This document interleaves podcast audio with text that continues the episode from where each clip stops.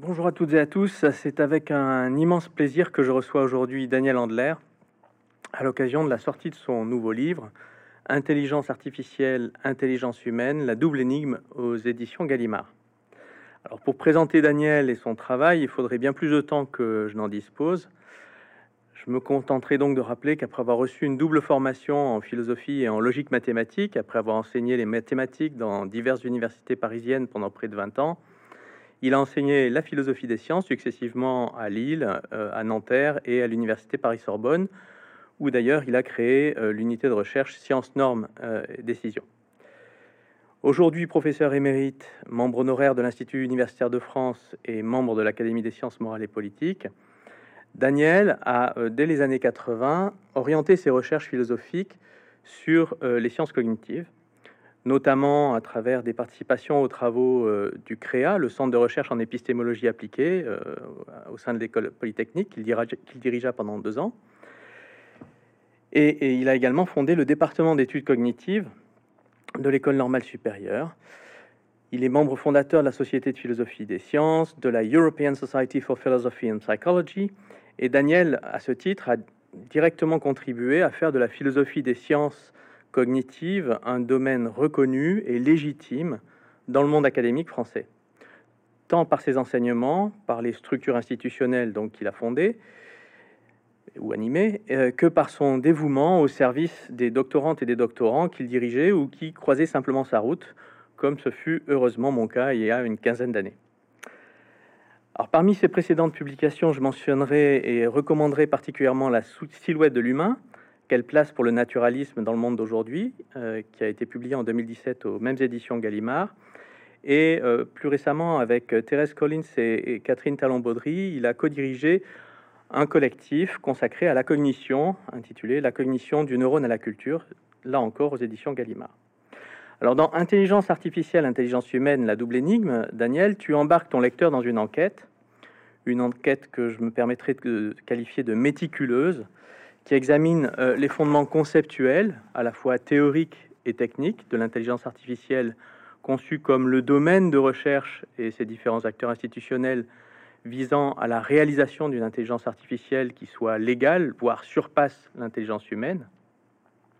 Et pour ce faire, tu proposes dans la première partie de ton livre un parcours qui va des fondements théoriques du champ de l'intelligence artificielle dans la logique mathématique et la cybernétique du siècle dernier, au développement technique de l'apprentissage machine et du deep learning contemporain. Euh, ce premier temps te permet d'identifier à la fois les échecs et les avancées spectaculaires qui font aujourd'hui de l'IA une technoscience centrale et de dresser une liste des contraintes épistémologiques qui pèsent aujourd'hui encore sur l'ambition centrale de l'IA. Dans la deuxième partie de l'ouvrage, tu proposes, à partir de la discussion de travaux en IA et en sciences cognitives, de refuser les termes de la comparaison intelligence artificielle intelligence humaine adoptée par euh, l'IA au terme de, chapitres 6 euh, et 7 qui devront être étudiés, à mon sens, par tout étudiant de philosophie comme un exemple magistral d'analyse conceptuelle. Plutôt que de concevoir l'intelligence humaine comme une capacité à résoudre des problèmes, tu proposes une caractérisation du phénomène de l'intelligence humaine comme rapport normatif à la situation concrète d'un animal humain. Je cite, L'intelligence est la capacité de faire face au mieux aux situations d'une certaine manière, tu t'inscris là dans une tradition pragmatiste euh, à laquelle tu fais, euh, tu fais référence. La distance plus ou moins grande entre certains types de situations et les problèmes, expliquant l'adoption par l'IA de la définition de l'intelligence comme résolution de problèmes, impose néanmoins de devoir revoir euh, l'objectif prométhéen de l'IA, celui de créer une, une, intelligence artificielle sur le modèle ou qui dépasse l'intelligence humaine, pour le rabattre sur une ambition tenable, tant du point de vue épistémologique et technique que du point de vue éthique. Ainsi, si l'IA parviendra à produire des systèmes artificiels intelligents qui résoudront sans doute plus efficacement des problèmes spécifiques que des agents humains, c'est d'ailleurs en partie déjà le cas, elle ne peut qu'abandonner cette quête prométhéenne de la production de systèmes artificiels à l'image de l'intelligence humaine. Les différents projets d'intelligence générale artificielle, de superintelligence ou d'intelligence transformatrice artificielle doivent donc rester clairement dans une dépendance au jugement humain des situations, au risque d'échapper à son contrôle, indépendamment même du fait qu'elles parviennent ou non à reproduire ou à dépasser l'intelligence humaine. Alors cette présentation générale étant faite, Je voudrais faire une, première remarque qui est de, souligner combien ton ouvrage tranche avec une grande partie de la production éditoriale consacrée à l'IA, précisément parce que tu y évites soigneusement les dichotomies faciles, promesses et dangers de l'IA, optimisme ou pessimisme quant à la production de systèmes artificiels intelligents, pour en proposer une analyse philosophique informée scientifiquement et des conclusions qui, si elles restent ouvertes au débat, posent clairement les termes des problèmes philosophiques qu'il nous faut prendre au sérieux. Alors, je voudrais te donner maintenant la parole après cette trop longue introduction. Est-ce que tu pourrais, en quelques mots, présenter à tes futurs lecteurs et lectrices euh, ton intention et la stratégie argumentative qui est la tienne euh, dans, cet ouvrage? D'abord, je voudrais te remercier, Cédric, pour euh, la présentation excellente. J'aurais pas pu faire mieux. tu as même fait mieux que j'aurais pu le faire, même en y réfléchissant longtemps. C'était vraiment tout à fait remarquable. Euh, et donc, pour essayer de, j'ai pas préparé, précisons-le. Donc, pour ceux qui nous écoutent, euh, ce, dialogue n'a pas été préparé, donc j'ai pas, disons, une réponse toute faite, euh, phrase par phrase, à ta question. Mais je, donc, je, pars un petit peu à l'aveugle, en, improvisant, en disant que, au fond, oui, je, je vais commencer par un contraste. Voilà. Quand j'ai commencé à m'intéresser à l'intelligence artificielle, donc on est au début des années 70, donc ça fait très très très longtemps, euh, ça fait un demi-siècle. Euh, il y avait deux constatations majeures. L'une, c'est que euh, l'intelligence artificielle de l'époque était loin de réussir. Elle était plutôt en situation d'échec. Alors bien sûr, c'était apprécié un peu différemment selon qu'on était un optimiste euh, comme Herbert Newell, euh, Simon, ou comme un pessimiste euh, critique philosophique comme Hubert Dreyfus. Mais enfin, il était clair que l'intelligence artificielle, c'était un beau projet dont les réalisations étaient assez modestes. Et ce, qui, ce qui était intéressant, d'un point de vue à la fois, disons, scientifique et philosophique, c'était d'analyser les raisons de cet échec ou de ces difficultés qu'elle rencontrait. Euh, qu'on soit du côté de l'intelligence artificielle, bah, on cherchait à faire mieux, on constatait qu'effectivement on rencontrait des difficultés. Alors quand on était plutôt un critique radical comme Hubert Dreyfus ou, John Hoagland, euh, eh bien on essayait de dire que forcément ce projet ne pouvait pas aboutir pour des raisons conceptuelles, c'était mal posé, c'était mal compris, etc. Et aujourd'hui, au moment où je me suis remis donc à étudier l'intelligence artificielle, que je dois dire j'avais un petit peu laissé de côté pendant euh, pas mal de temps, puisque au fond, c'est vrai qu'elle n'arrivait pas à des choses vraiment très intéressantes. C'était vraiment les sciences cognitives qui me fascinaient. Mais quand je suis revenu à l'intelligence artificielle, euh, donc relativement récemment, euh, la situation est complètement différente. C'est-à-dire que là, on a une intelligence artificielle qui réussit et le problème, alors qui réussit, on, discutera plus ou moins, etc., mais qui quand même réussit, dont les performances sont spectaculaires et troublantes. Et là, le problème, c'est plutôt d'expliquer la réussite que l'échec de l'intelligence artificielle. Et c'est une difficulté qui est à la fois euh, scientifico-technique et une difficulté euh, philosophique. Euh, on doit à la fois du côté philosophique se demander pourquoi ça réussit alors que on avait cru comprendre que ça ne pouvait pas réussir pour différentes raisons. Donc ces raisons sont au moins à réviser. Donc ça a été l'un des sens de mon travail de ces dernières années. Euh, et puis du point de vue euh, scientifique et technique, eh bien on est dans une situation où, comme il est dit souvent, et je crois que c'est exact, en tout cas il faut, faut le dire à nos lecteurs, que euh, les, inventeurs eux-mêmes de ces systèmes artificiels intelligents prodigieux dont on parle beaucoup, ChatGPT, GPT-4, etc., eh bien, euh, ces systèmes ne sont pas entièrement compris, ni par, pas même par leurs concepteurs. Donc, on est le, mystère là, c'est d'expliquer pourquoi ça réussit, alors que le mystère il y a 40 ans, c'était pourquoi ça ne réussit pas.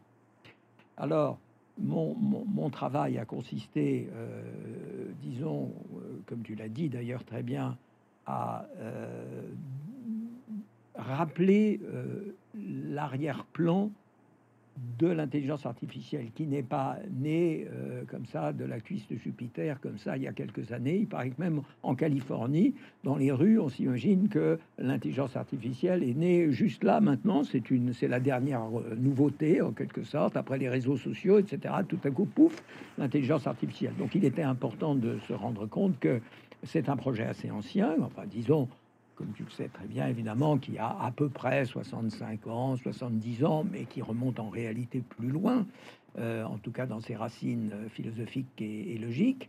Mais euh, en tout cas, c'est pas d'hier. Et que cette, cette, ce travail de fondation du domaine, d'abord, n'a rien de trivial, c'est pas du tout évident de faire des logiciels intelligents, même si on met des guillemets autour d'intelligent, ça a l'air relativement, ça a l'air relativement euh, simple. Aujourd'hui pour euh, le public donc majoritaire qui est né avec l'informatique, qui est né avec euh, avec le web, qui est né avec ce que j'appelle, qui est né dans ce que j'appelle la numérisphère, l'univers du numérique. Mais cet univers du numérique, c'est la, c'est le produit philosophique, conceptuel, scientifique et logique de ce travail qui a commencé donc il y a 70, 75 ans.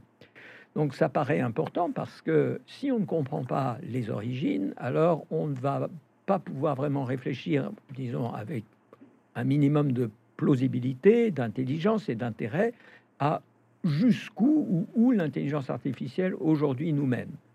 Donc ça, ça a été, disons, le travail de restitution de l'arrière-plan du développement historique.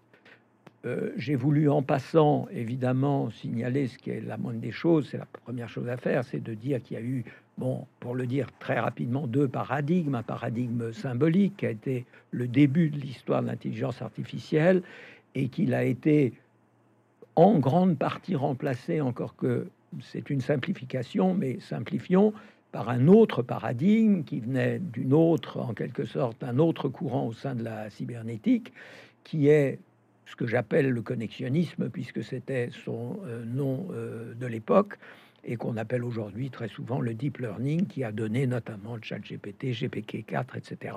Et donc ce, changement, cette espèce de discontinuité me paraissait aussi très importante, parce que ce qui fait que ce qui fait marcher le deep learning, c'est justement ce qui euh, empêchait d'une certaine façon la, le, paradigme précédent de, fonctionner, pour le dire un peu, un peu rapidement et un peu maladroitement. Donc ça, ça a été la première chose. La deuxième chose a été que euh, j'avais euh, eu pendant longtemps, donc il y a des décennies, l'impression que l'intelligence artificielle ne progressait pas. J'ai constaté qu'elle progressait et j'ai constaté même, et j'ai changé d'avis, et je le dis dans le livre, euh, j'ai constaté que sur, euh, disons, dans un certain espace, je ne vois pas de raison de principe euh, pour laquelle l'intelligence artificielle se heurterait soudain à une espèce de barrière d'impossibilité si l'espace des possibilités est celui de la résolution de problèmes. Donc, contrairement à ce qu'avait dit mon maître Hubert Dreyfus, et contrairement à ce que j'avais pensé longtemps, eh bien, euh, non, il n'y a pas véritablement, autant que je puisse l'apercevoir, de euh, problème que l'intelligence artificielle ne pourrait pas un jour être amenée à résoudre. Alors, comme je le dis dans le livre, je ne suis pas sûr, et même mon sentiment, mon intuition est qu'un certain nombre de problèmes, notamment des problèmes mathématiques, puisque c'est ma discipline d'origine, je pense qu'il y a un certain nombre de problèmes de mathématiques qui ne seront jamais résolus par l'intelligence artificielle, encore qu'il faut déterminer un peu ce que seraient les règles du jeu, hein. mais peut-être on y reviendra plus tard. Mais pour simplifier en première analyse, donc, l'intelligence artificielle est comment dire, sur le chemin de résoudre de plus en plus de problèmes, et donc on pourrait s'attendre à ce qu'elle se rapproche d'autant de son objectif, c'est-à-dire l'intelligence humaine, et évidemment, éventuellement le dépasser. Et euh, mon sentiment, qui n'est pas seulement le mien, c'est que non, l'intelligence artificielle ne fait pas de progrès sensible en direction de l'intelligence humaine. Et ce que j'aime citer souvent, c'est euh, euh, les,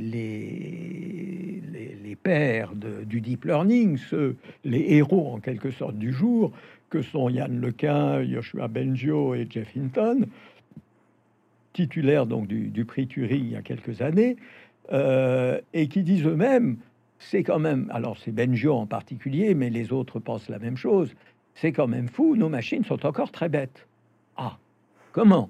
À la fois vous êtes ceux qui défendaient, qui illustraient, qui ébloussaient la terre entière avec vos chat GPT et autres, et vous disent mais quand même elle est encore assez bête, elle n'a pas vraiment le niveau d'une intelligence de 3-4 ans. Alors, il y a une contradiction apparente, il y a une tension là, et donc, je cherche à résoudre la tension. Et je, c'est, ça, c'est un petit peu mon, travail, disons, personnel. Je me suis finalement euh, inspiré surtout de, moi-même. J'ai pensé que euh, l'intelligence humaine, c'est autre chose que la capacité de résoudre des problèmes. Excuse-moi, j'étais peut-être un petit peu long dans cet exposé préliminaire. C'est parfait. Euh, alors, pour, pour, pour euh, permettre peut-être au, lecteur de se faire une idée euh, de, de, de, la manière dont tu, tu, procèdes, je voudrais revenir un tout petit peu en arrière sur un préalable que tu poses très tôt dans l'ouvrage, qui est la, la, précision simplement lexicale concernant cette, cette expression intelligence artificielle qui, on le sait tous, est très polysémique. Et tu fais un certain nombre de choix euh, de conventions finalement, à la fois d'écriture et, de, sens, euh, sur la manière dont tu l'utilises. Est-ce que tu pourrais préciser en quelques mots euh, la manière dont tu, définis en fait cet espace à la fois linguistique et, conceptuel de, la notion d'intelligence artificielle, s'il te plaît? Oui, donc la, la, question de départ, c'est est-ce que l'intelligence artificielle euh, est euh, une forme d'intelligence, quand on pourrait parler de l'intelligence des dauphins ou l'intelligence des anges ou l'intelligence euh, bah, des êtres humains qui sont plus ou moins intelligents. Il y a l'intelligence d'Einstein et puis il y a mon intelligence, c'est pas du tout la même chose. Voilà. Alors, est-ce que l'intelligence artificielle, c'est une intelligence? C'est une intelligence, c'est comme l'intelligence humaine, sauf qu'elle n'est pas humaine, auquel cas euh, on doit attendre de l'intelligence artificielle euh, les qualités euh, définitoires de l'intelligence humaine, ou bien est-ce que c'est quelque chose de différent? Sur le plan, sur le plan, disons, de, de la notation, on peut en quelque sorte euh, remettre la, discussion, qui est en fait une discussion compliquée et un petit peu sans fin, de savoir si l'intelligence artificielle, et je je vais préciser, est vraiment une intelligence, sauf qu'elle est artificielle, on peut donc remettre cette discussion, ce débat, en mettant un trait d'union que je n'utilise pas, mais qui est implicite, c'est-à-dire écoutez, laissons de côté la question de savoir si l'intelligence artificielle est une vraie intelligence, en quel sens c'est une vraie intelligence, puisqu'elle est quand même pas biologique ou naturelle, elle est quand même quelque chose de différent, mais pas trop différent, n'est-ce pas? Laissons de côté cette, euh, cette, euh, question un petit peu délicate et convenons que l'intelligence artificielle, c'est tout ce que produit actuellement un certain courant euh, scientifique une entreprise en quelque sorte scientifique et technologique. Alors dans le livre, je propose euh, le sigle classique IA, euh, l'abréviation classique IA pour désigner le projet, l'entreprise, l'institution qui vise à donc fabriquer des mécanismes, des engins, des algorithmes, des robots éventuellement, que j'appelle moi des systèmes artificiels intelligents ou SAI, euh, qui correspond en fait à l'usage malheureux que je déplore, mais qui est très courant, de une AI. On dit une AI euh, me permet, je ne sais pas, de commander mes pizzas favorites, et une autre AI permet de soigner euh, les ongles incarnés. Ce sont des systèmes artificiels intelligents différents, mais produits par cette entreprise, ce projet, qui est qui est l'IA, l'IA comme projet scientifique et technique. Et alors il y a une troisième idée, c'est que l'intelligence artificielle serait serait cette qualité un peu insaisissable en fait, qui serait commune à ces différents systèmes, peut-être pas encore tout à fait présente dans ceux d'aujourd'hui, mais qui sera peut-être présente dans les meilleurs systèmes qu'on fabriquera demain ou après-demain. C'est-à-dire que ces algorithmes ou ces systèmes ou ces robots intelligents auront en quelque sorte acquis une propriété, une essence fondamentale qui sera l'intelligence artificielle vraiment, et qui sera pour ces choses-là, pour ces mécanismes-là, l'équivalent de ce qu'est l'intelligence humaine pour les humains, une qualité spécifique. Voilà. Merci beaucoup. Euh, dans, les chapitres 3 et 4, tu contrastes euh, à, partir d'une analyse à la fois conceptuelle et historique, tu l'as rappelé tout à l'heure, les, trajectoires de la recherche en, IA, hein, de l'IA symbolique euh, et, et l'IA connexionniste, ou ce que tu appelles aussi le neurocalcul.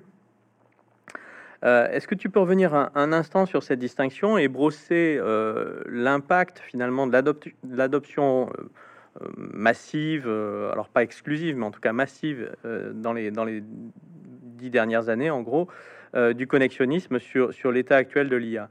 Et je pense notamment à la manière dont euh, euh, les modèles massifs de, de, langue tels que ChatGPT, dont, dont, tu parlais à l'instant, empruntent finalement aux deux stratégies, même si la dimension symbolique apparaît moins évidemment dans la, dans, dans, la présentation qui en est donnée.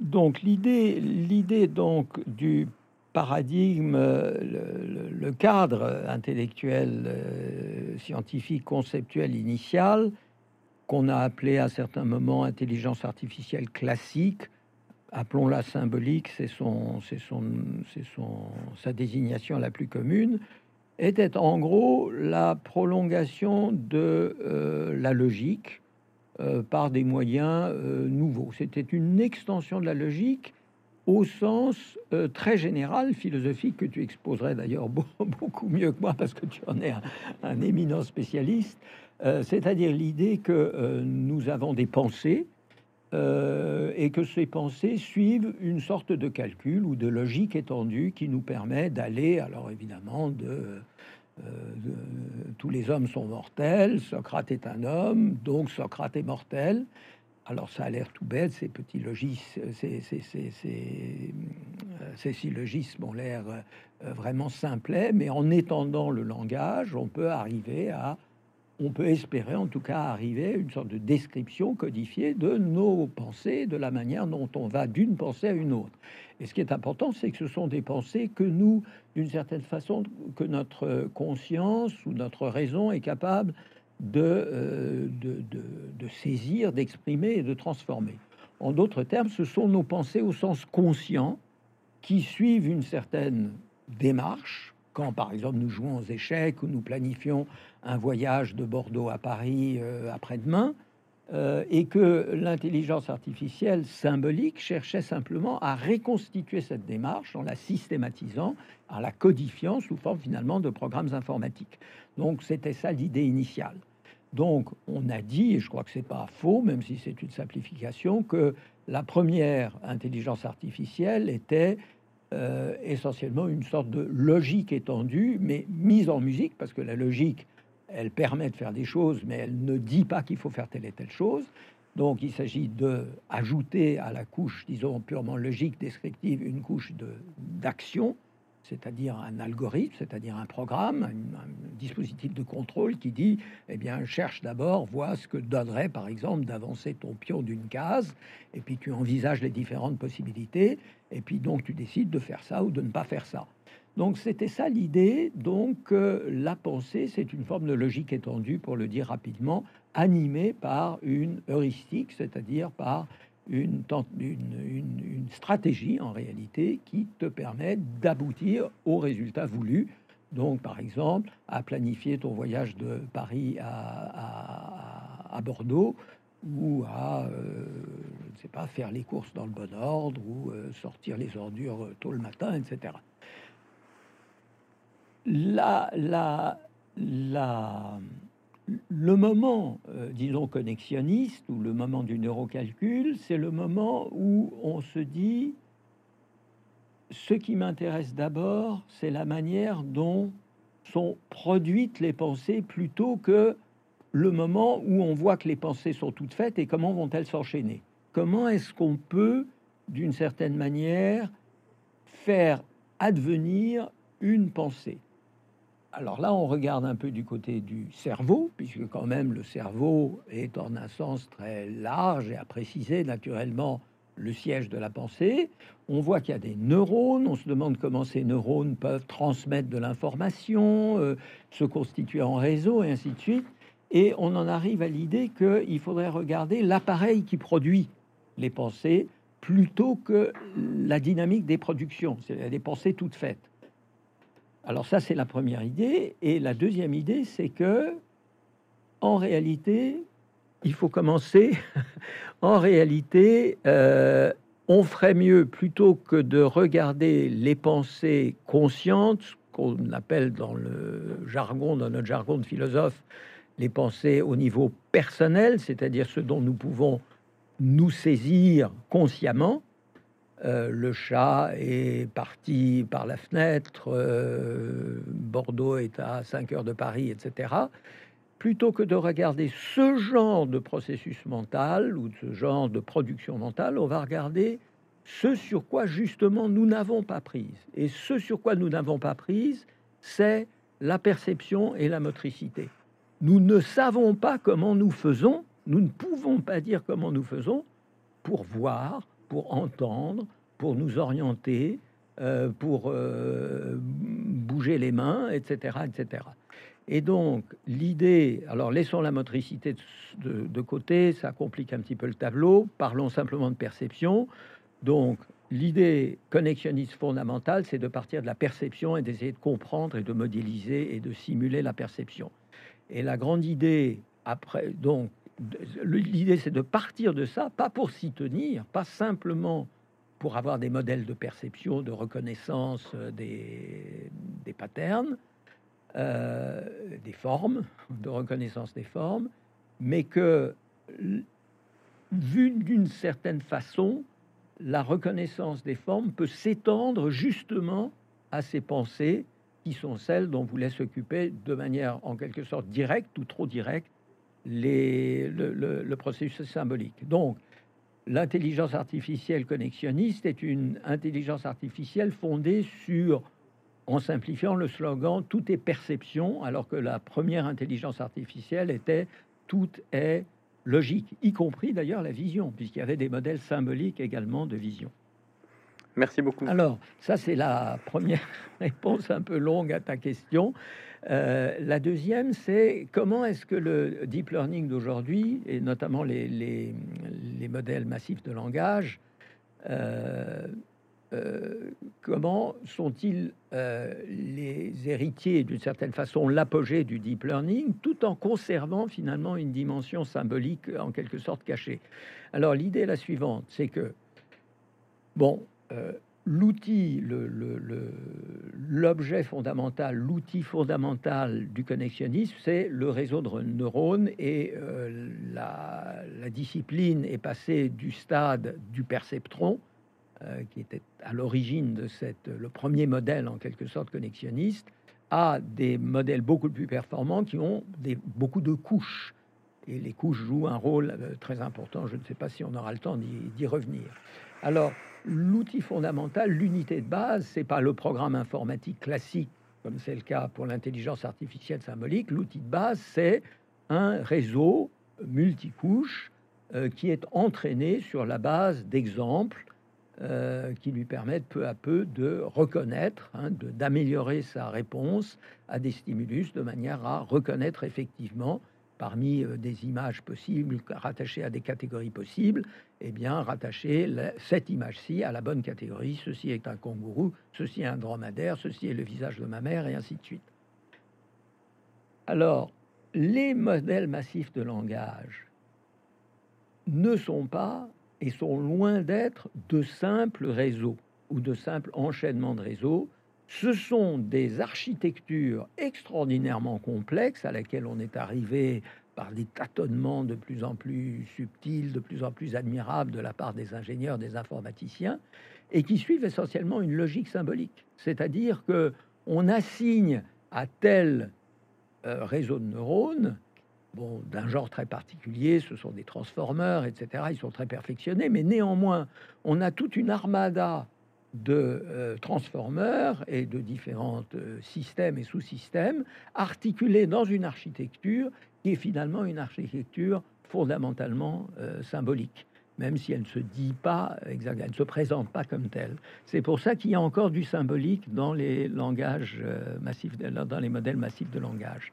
Merci, merci beaucoup euh, Daniel pour cette réponse qui, euh, vient éclairer, je pense, en grande partie le, lecteur ou, la lectrice sur, ce, point-là. Je voulais revenir sur un point parce que à, plusieurs moments, tu dis au fond, euh, l'IA symbolique, euh, elle relève finalement d'une tradition qui est la tradition rationaliste. Tu, n'as pas utilisé le mot ici, mais tu, ça, ça, revient à peu près à ça. Tandis que euh, l'approche connexionniste relèverait plus d'un empirisme inductiviste. Qui, aurait fait qui aurait fait beaucoup beaucoup plaisir finalement aux philosophes des sciences du début du XXe siècle en voyant là une, démarche proprement scientifique euh, de, droit. Euh, au fond, ce que, ce que, tu viens de dire sur les, sur les, les modèles massifs de langage consiste à dire que si, si, ce qui est le plus efficace du point de vue de l'ambition de l'IA actuelle, euh, ce sont ces modèles-là, c'est peut-être précisément parce qu'ils ont choisi de euh, prendre ce qu'il y avait de bon à prendre dans la trousse à outils euh, de l'épistémologie classique, à la fois de la rationalité, du rationalisme d'un côté, pardon, et, de l'empirisme inductiviste euh, de l'autre, pour s'approcher, en tout cas, de certaines de nos compétences dites intelligentes. Si je comprends bien, ce serait, ça. Oui, tu, comprends très bien et tu l'as exprimé aussi bien que je pourrais le faire en précisant euh, peut-être toutefois que il, comment dire, le, il y a quand même un dominant et un dominé dans cette, mhm. dans cette opération. C'est-à-dire que le courant dominant est, euh, est, très certainement empiriste. Et c'est quelque chose que défendent euh, sur le plan conceptuel, bon, ceux qui, ceux qui parmi donc les, les inventeurs ou les commentateurs du, deep learning euh, mettent en avant, à savoir que, euh, à savoir que l'intelligence est, est, fondamentalement une question de euh, est une, fondamentalement une question d'expérience, c'est-à-dire d'exposition à des exemples et de généralisation à partir de ces exemples. alors, c'est en quelque sorte euh, parce qu'ils y sont obligés par une certaine logique qui est une logique de bricolage, une logique d'ingénieur, que finalement ils disent ben, on pourrait euh, par exemple euh, agencer nos, nos, nos, réseaux de neurones de telle et telle façon et que de cette manière-là ils, ils, introduisent en quelque sorte par la bande mais sans vraiment le dire euh, des euh, considérations qui sont en fait des considérations de rationalisme, comme tu le dis très bien, c'est le rationalisme de l'ingénieur, c'est le rationalisme de celui qui cherche à obtenir un résultat et qui cherche à agencer les moyens en sorte d'obtenir ces résultats en réfléchissant en quelque sorte comme comme, comme le fait l'intelligence humaine, euh, scientifique et technologique.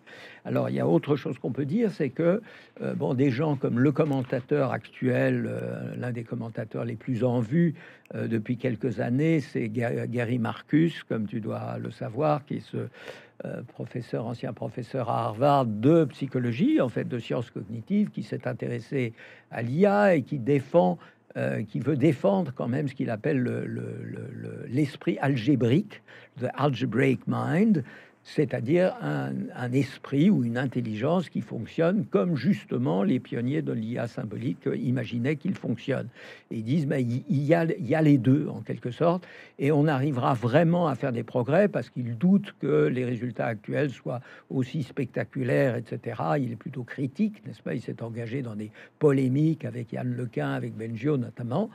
Et euh, il dit donc que euh, si on veut vraiment obtenir des résultats intelligents, on va bien être obligé de euh, sortir en quelque sorte du placard le, rationalisme. Il va falloir vraiment imaginer des systèmes hybrides, c'est peut-être pas un terme très joli, mais des systèmes hybrides qui puisent exactement comme tu le disais aux deux, aux deux sources, n'est-ce pas?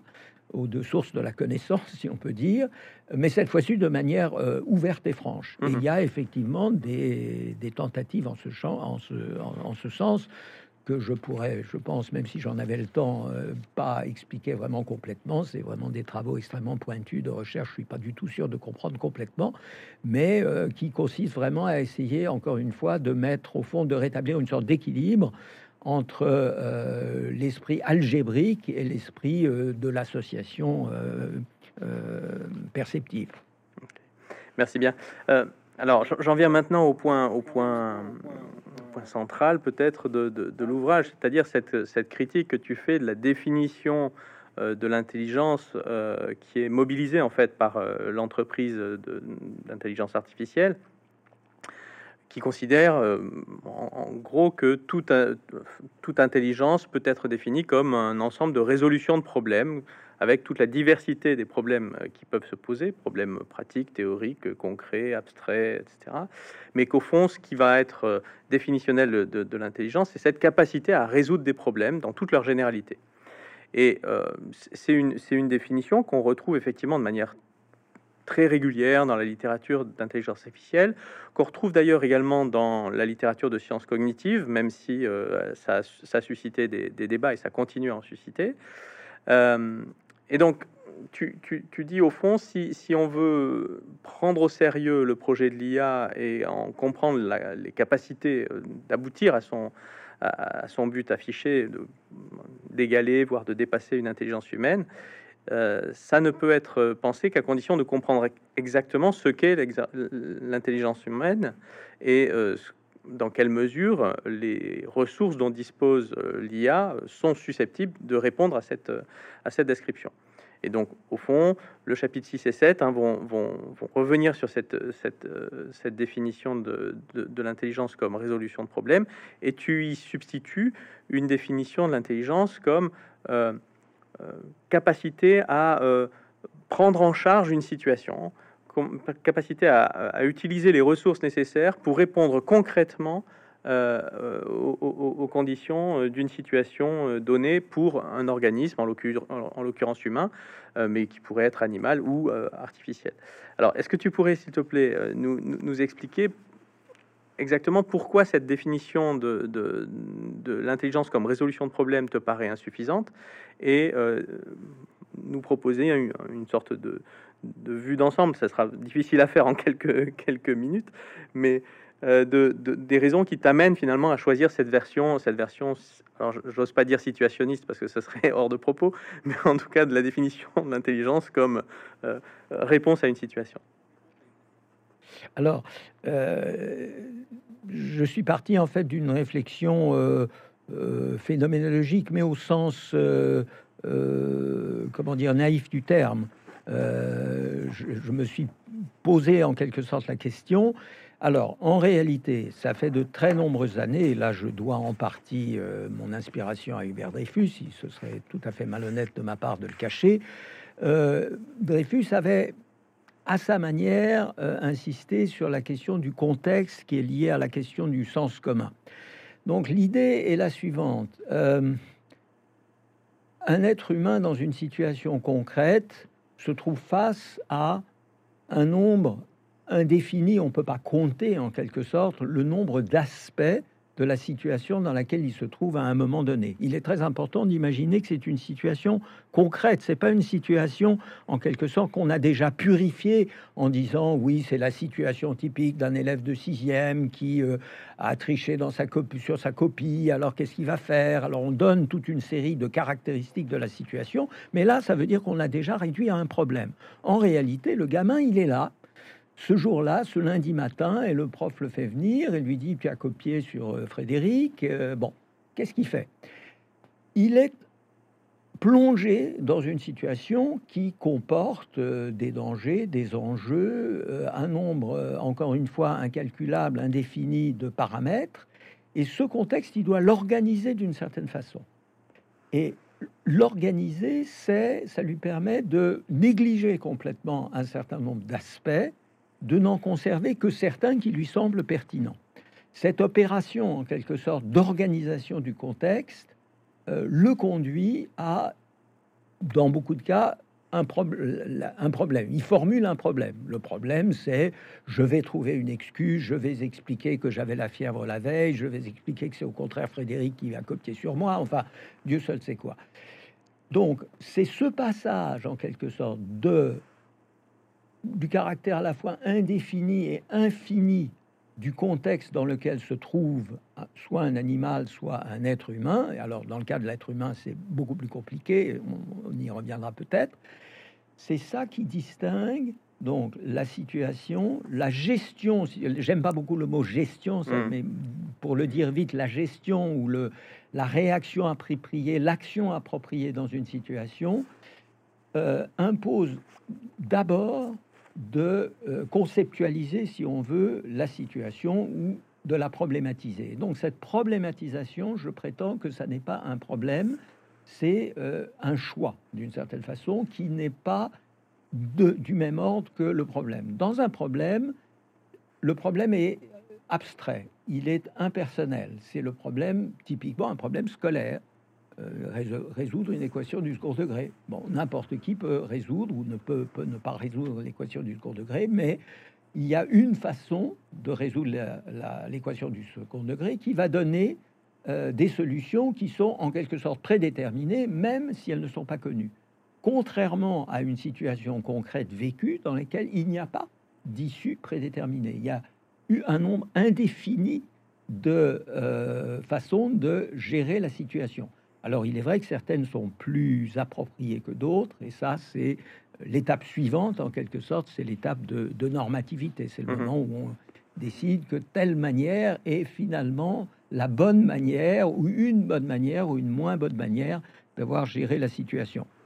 Je ne sais pas si j'ai été aussi. Si, si, si, si c'est très bien. C'est toujours un peu difficile à expliquer. Peut-être sur ce point, on, peut, on peut peut-être euh, prolonger un petit peu, au sens où euh, euh, si, euh, par situation tu entends ou par intelligence dans la situation tu entends cette relation comportementale finalement que euh, le sujet a à la situation concrète dans laquelle il, se passe, tu, viens de nous le dire, il y, a cette phase de problématisation qui consiste en fait à, diminuer le nombre de dimensions de la situation à, un certain nombre qui sont finalement maîtrisables par l'action du, sujet. Et c'est ce qui explique, tu le dis, tu le dis très bien, euh, les différences qu'on peut noter tous entre intelligence animale et intelligence euh, intelligence animale non humaine et intelligence humaine. Au fond, finalement, c'est un problème de dimensionnalité ou de, complexité des problèmes des, problèmes qui sont issus en fait de la situation euh, dans, leur traitement. et à partir de là, tu, tu, tu argumentes autour de l'idée que la notion d'intelligence ou le concept d'intelligence ne peut pas être un concept simplement fonctionnel ou descriptif d'une capacité euh, euh, générale qui serait, qui serait transversale finalement à l'ensemble de, notre activité ou de nos comportements, mais il faut plutôt l'entendre comme un concept normatif. Euh, et ça, c'est un point à mon sens absolument central et qui peut, qui peut engager à à un débat, voire à, des objections. Alors, je vais t'en formuler une, non pas que je la porte, mais je pense que c'est une objection que tu vas, que tu vas recevoir d'un certain nombre de, lecteurs ou de lectrices, qui est que dès lors qu'on définit l'intelligence comme euh, un concept normatif, est-ce que d'une certaine manière, ça ne constitue pas une objection de principe à l'entreprise des sciences cognitives elles-mêmes voire des neurosciences dans leur ensemble, si leur objet, au lieu d'être un objet euh, naturel, facilement définissable, dont on peut euh, finalement tenir les, les, les, différentes dimensions en termes fonctionnels, en termes fonctionnalistes pour, aller, pour, pour, faire vite ici, mais comme un, un, concept normatif, est-ce que finalement ça, ça n'échappe pas au domaine des sciences de la nature? Et là, on retrouve finalement une thématique qui t'était chère dans la silhouette de l'humain sur la question de la, la continuité à établir entre euh, les sciences dites spéciales et euh, euh, les, sciences physico-mathématiques. Oui, bon, c'est une excellente question. Tu as raison. C'est peut-être la question centrale. Enfin, si, on essaie de se placer, oui, disons dans la dans la perspective de la philosophie de l'esprit ou des fondements des sciences cognitives, tu as tout à fait raison. Alors, ma ma ma, alors, j'avoue que de temps en temps, ça m'inquiète. Mais je crois quand même que j'ai une sorte de réplique qui n'est pas une façon d'éviter le problème, mais c'est une façon de reconnaître que la question de l'intelligence est du même ordre que la question générale de la normativité et de l'irréductibilité de la normativité à euh, un compte-rendu naturaliste. Donc, finalement, et ça, je regrette maintenant de ne pas avoir utilisé le terme, en fait, la, notion qui était très familière, mais qui n'est peut-être pas familière pour tous nos, nos auditeurs, c'est celle de survenance. C'est-à-dire que incontestablement la bonne, la manière intelligente. Alors comme je dis, comme c'est normatif, ça veut dire normatif au sens fort, ça veut dire qu'on peut toujours en discuter en principe. Hein, quand on se jette euh, à l'eau pour sauver un enfant, ça a l'air courageux, mais enfin, on peut aussi se demander si le gars ne voulait pas éventuellement se suicider ou se faire valoir comme euh, voilà auprès des jolies jeunes femmes qui sont sur la plage. Enfin, on peut toujours discuter en quelque sorte de la valeur éthique d'une action particulière. Et c'est de la même manière qu'on peut toujours discuter de l'intelligence de ce qu'a été une action. Alors évidemment, dans la plupart des cas, il n'y a pas vraiment de discussion. C'est parfaitement clair que ça a été la chose intelligente à faire dans d'autres cas, c'est une chose inintelligente à faire. Quand on se surprend soi-même à avoir agi de manière complètement idiote, on le sait très bien, hein, ça se discute pas, on a vraiment été idiot. Mais euh, en principe, on peut toujours en discuter. De la même manière qu'en principe, on peut toujours se demander si au fond la 40e symphonie de Mozart, c'est son sa plus belle œuvre ou la plus belle œuvre musicale ou etc etc. On peut toujours en principe en discuter. N'empêche que bien sûr, la 40e symphonie de Mozart ou bien mon action euh, dans une situation difficile, d'avoir réussi je ne sais quelle négociation difficile entre des gens qui se disputent, etc., se fondent sur des capacités naturelles qui, dans le cas qui nous occupe, sont les capacités qui sont mises à jour, au jour, par les sciences cognitives. Ce sont effectivement les différents modules de l'architecture cognitive qui sont mis en jeu quand je prends une décision appropriée ou pas appropriée. Mais c'est à chaque fois une autre, hmm. un autre déploiement, euh, de la même manière que euh, la, beauté d'un tableau de Bodigliani et la beauté d'un tableau de Cézanne surviennent certainement sur des propriétés optiques, picturales, machin truc, euh, et des proportions, mais à chaque fois de manière organisée, de manière différente. Donc, c'est ma manière à moi de, comment dire, de me rassurer, de me dire que on peut à la fois défendre l'idée de la normativité forte de l'intelligence et reconnaître que dans chaque cas particulier, l'intelligence, la cognition qui a été mise en œuvre pour accomplir cet acte euh, est quelque chose de parfaitement naturel auquel, effectivement, euh, sur lequel les sciences cognitives nous éclairent euh, de, mieux en mieux.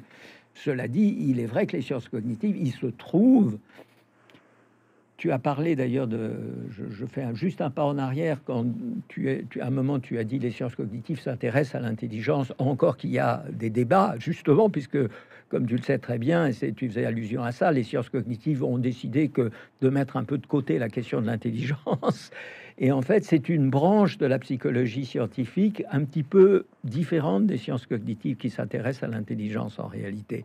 Donc, euh, il y a euh, une sorte de difficulté. Alors, comme je le dis euh, quelque part dans le livre, pour Daniel Oscherson, qui est donc l'auteur d'un grand manuel de sciences cognitives, il dit l'intelligence, j'ai oublié maintenant, la cognition, ça n'est rien d'autre que le déploiement de l'intelligence ou quelque chose comme ça. Mmh. Pour lui, l'intelligence, c'est simplement l'expression, la mise en œuvre de, des différentes capacités cognitives. Et moi, je me sépare de cette définition. Mais, comme je le dis aussi, après tout, le, terme d'intelligence ne m'appartient pas plus qu'il t'appartient à toi ou qu'il appartient à Cherson. Il y a une sorte de décision terminologique à prendre à un moment ou à un autre. Ouais. Merci. de, ce point de vue, on, pourrait donc euh, considérer que finalement le mouvement que tu prônes pour euh, l'intelligence artificielle, c'est-à-dire le fait de cesser de poursuivre un but chimérique, euh, alors prométhéen ou chimérique, mais ou les deux à la fois, euh, de d'égaler ou de surpasser l'intelligence humaine conçue comme résolution de problèmes. Il faut finalement en rabattre, un petit peu comme les sciences cognitives en ont fait, en abandonnant d'une certaine manière de faire de l'intelligence le, point focal de leur, de leur étude pour s'occuper de la mémoire, de euh, la perception, de la capacité à apprendre, de la capacité à je vais pas faire des, des, des, des quid pro quo entre automatisme et contrôle pour, pour le comportement, etc. C'est-à-dire en se concentrant sur des aspects de la cognition, au fond, euh, l'IA devrait faire euh, exactement la même chose et travailler à produire des SAI qui iront vers une capacité spécialisée beaucoup plus grande finalement que celle de, certains sujets humains, voire de, tous les sujets humains, mais en tout cas abandonner cette dimension euh, prométhéenne de euh, dépassement ou d'atteinte de, l'intelligence humaine. Si, je te comprends bien, en fait, c'est une question de stratégie, de repli d'une certaine manière, mais qui n'est pas un, abandon euh, pour autant. Oui, oui, oui, oui, tu as tout à fait, tu, as tout à fait compris, c'est bien ça il se trouve, ça tombe bien, que c'est probablement aussi euh, l'attitude sage en matière de, euh, de risques qu'on ferait courir, euh, et, on commence à en parler, à essayer de faire des, des systèmes de plus en plus à la fois généraux, hein, l'idée de, de, se rapprocher de cette fameuse intelligence générale artificielle, euh, c'est-à-dire une intelligence versatile, fluide, qui est aussi bien capable de traiter, je sais pas, du, d'une urgence médicale que euh, du choix de la meilleure pizza dans la ville de Bordeaux. Euh, donc une intelligence générale et une intelligence autonome. Donc l'idée de faire véritablement quelque chose qui, qui marche tout seul, qui fonctionne tout seul. Et alors je pense que, un, on n'arrivera pas à on n'arrivera pas, évidemment, euh, ça se, discute, ça se défend, mais l'idée générale, c'est que selon moi, on n'y arrivera pas. Parce que selon moi, on n'est toujours pas arrivé à, l'intelligence, euh, disons, euh, située ou pragmatique d'un enfant de 3 ans ou d'un enfant de 6 ans, et a fortiori pas d'un adulte dans la pleine possession de ses moyens. Donc, premièrement, on n'y arrivera pas. Mais en visant ça, on risque de produire des objets mal compris, très puissant et très dangereux. C'est exactement ce qu'il faut éviter. Et aujourd'hui, si euh, Jeff Hinton, euh, qu'on désigne, donc j'en ai parlé tout à l'heure, comme le, le parrain, n'est-ce pas, de, ChatGPT, démissionne de Google, c'est parce qu'il craint effectivement que des, il redoute les dégâts que produisent ces objets. Alors, c'est pas forcément ChatGPT ou GPT-4, mais de manière générale, ce vers quoi semblent euh, courir donc les grands euh, laboratoires d'IA euh, américains, chinois et ainsi de suite, qui, dans cette espèce de course de concurrence acharnée, risquent de produire des systèmes de plus en plus puissants, de moins en moins bien compris, jouissant d'une espèce de fausse autonomie euh, qui euh, ne peuvent finalement que nous gêner plutôt que de nous aider. Merci. Bon, ce sera ma dernière question, je pense, sur, le, sur ce, dernier point qui est en fait une sorte de, passerelle entre le chapitre 9 et le chapitre 10, hein, sur à la fois le, projet prométhéen d'une part et, les enjeux euh, en termes éthiques, politiques euh, et culturels, parce qu'il y, a vraiment des, modifications profondes qui sont introduites par ces, projets de systèmes artificiels intelligents, tels qu'ils se déploient aujourd'hui, d'ores et déjà. Tu, contrastes dans, le chapitre 10 entre présentisme et futurisme euh, éthique. En, gros, s'agit-il de se, faire peur et de commencer à faire de l'éthique fiction à propos de ce que pourront faire d'éventuels IA euh, dans le futur, euh, pardon, de futurs systèmes systèmes artificiels intelligents dans le futur. Ou s'agit-il de s'inquiéter de ce qui se passe aujourd'hui? Et, là, on, on est frappé euh, les différentes dimensions des, enjeux actuels euh, de la recherche en IA, qu'il s'agisse euh, de la débauche d'énergie et de moyens financiers qu'il faut pour arriver à faire tourner certains de ces modèles, je pense notamment au modèle, modèle massif de langue, qu'il s'agisse du travail sous-payé, d'un sous-prolétariat digital qu'il faut, qu'il faut employer en fait pour entraîner certains de ces, certains de ces, ces modèles. Euh, mais également les, différentes questions que tu abordes euh, dans, le dernier, dernier euh, chapitre sur la question de notre rapport à ces outils-là. Et tu, insistes sur les questions de transparence et d'opacité hein, à, l'égard de, l'information qui est, qui est fournie par ces, par ces, par ces systèmes, mais également à, l'enjeu de l'appropriation des données, des données privées que, par exemple, le, la réglementation a essayé de, de cadrer avec la RGPD.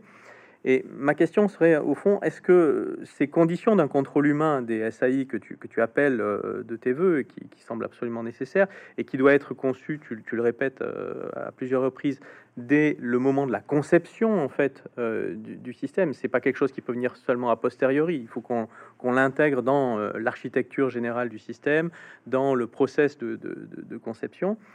comment faire en sorte que cette démarche-là soit euh, réellement par euh, les institutions de l'IA, dans la mesure où ces institutions, pour une bonne part, sont euh, des, grandes, des grandes compagnies internationales, GAFAM, qui cherchent avant tout à réaliser du profit, ou de grandes, de grandes entreprises nationales qui dépendent d'un système totalitaire comme les BATX en Chine, dont on peut soupçonner que leurs intentions ne sont pas simplement celles d'améliorer l'état de l'humanité. Donc il y, a ici finalement un enjeu qui est autour de cette, euh, cette maîtrise ou de ce contrôle, voire de cette réglementation a, posteriori, euh, qui est euh, dans la mesure où les, les acteurs sont ceux-ci, comment est-ce qu'on peut réellement arriver à, à renforcer ce contrôle? Alors ça, c'est la question à laquelle j'ai pas de réponse. Euh, si j'en avais une, je pense que je serais euh, en ce moment probablement dans le cabinet de à la, Maison Blanche en train de donner. D'ailleurs, euh, je crois qu'il y a des gens qui quand même réfléchissent beaucoup à ça. Aujourd'hui même, on annonçait que le DSA, le Digital Service Act, allait être mis en vigueur avec euh, application dès le 25 août. Thierry Le Breton a l'air euh, très content de ce résultat et euh, Cap Digital, qui est un centre de compétitivité sur ces questions-là, dit que voilà, il, il annonce qu'on va enfin peut-être pouvoir maîtriser ces monstres que sont les GAFAM et euh, tout en l'éditorialiste de, Cap Digital exprime certains doutes en pratique, ça va pas être évident. Euh, moi, je suis, euh, comme beaucoup de gens, inquiets, à vrai, dire. Je, n'ai pas de réponse. je me dis, comme Yann Lequin d'ailleurs, que l'IA n'est pas simplement un problème, c'est aussi une partie de la solution. C'est-à-dire que ces outils très puissants peuvent être aussi, euh, comment dire, utilisés pour exercer un contrôle sur, euh, sur, sur les outils eux-mêmes. Et donc ça, je crois même que c'est un de mes auteurs favoris, encore que je n'ai lu de lui qu'un papier, mais je l'ai trouvé tout de suite très bon, qui est un certain Samuel Bauman, qui est, je crois, professeur associé à Harvard, qui a été l'un des premiers à dire que les modèles massifs de langage, c'est facile de se moquer d'eux, surtout les tout premiers. Euh, même, aujourd'hui, on sait qu'ils font des bêtises épouvantables, qui n'ont pas le sens commun, etc. Et que ça coûte très cher à fabriquer, etc. Mais à force d'insister sur leurs défauts et leurs défaillances, euh, on, on, en vient à négliger leur performance et on en vient à sous-estimer ce qu'ils sont capables de faire. Et ça, c'est pas une bonne idée. Le même Samuel Bauman a suggéré euh, récemment un, concept qu'il appelle, je crois, l'IA constitutive ou quelque chose comme ça. J'ai oublié le terme exact. C'est exactement l'idée d'utiliser ces outils surpuissants de l'IA pour contrôler l'IA. Non pas de manière autonome, naturellement, parce qu'on tomberait de nouveau dans une espèce de cercle vicieux de trucs qui nous échappent, mais des outils utilisés par des êtres humains pleinement intelligents, pleinement conscients des dangers et, des enjeux euh, pour essayer de maîtriser cette technologie qui nous échappe. Mais euh, la guerre des IA me paraît, la guerre des, grands modèles me paraît une possibilité certaine avec toutes sortes de, avec toutes sortes de, comment appelle-t-on ça, de dégâts collatéraux sous forme humaine. Et je pense évidemment en partie à ce qui se passe sur le plan militaire et de la surveillance. Enfin, tout ce qui est sécurité, la surveillance, la privauté, la, vie privée, la répression politique d'une part, et euh, évidemment euh, la guerre. Et là, je crois qu'il y, a de très bonnes raisons de s'inquiéter. Bon, ce qui est encore une fois une cause de non pas d'optimisme, mais une cause d'espoir, c'est que euh, les gens prennent de plus en plus conscience de ces dangers et que des gens très intelligents, euh, pouvant s'appuyer donc en partie sur ces techniques d'intelligence artificielle, trouveront peut-être à terme le moyen de, maîtriser cette nouvelle technologie. Mais c'est pas gagné. Écoute, Daniel, je te remercie beaucoup pour tous ces, échanges. Euh, je ne peux que conseiller la lecture de, ton ouvrage euh, à, nos auditeurs et, à nos spectateurs et spectatrices. Euh, et puis j'espère te, revoir en vrai très bientôt. Merci beaucoup, Cédric. Ça a été une discussion très profitable pour moi aussi. Je te remercie beaucoup. Merci beaucoup.